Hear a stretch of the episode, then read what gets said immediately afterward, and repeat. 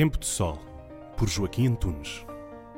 Há livros que nos embalam pela frescura da sua escrita e pela graça das suas histórias.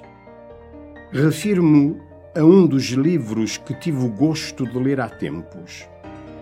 Marcelo, Presidente todos os dias. Um conhecido psiquiatra refere a maneira de ser de Marcelo Rebelo de Souza, mesmo antes de ser presidente.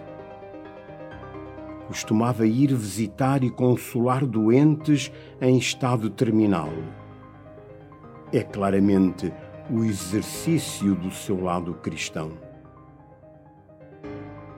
E é isso que os portugueses intuem no Presidente da República.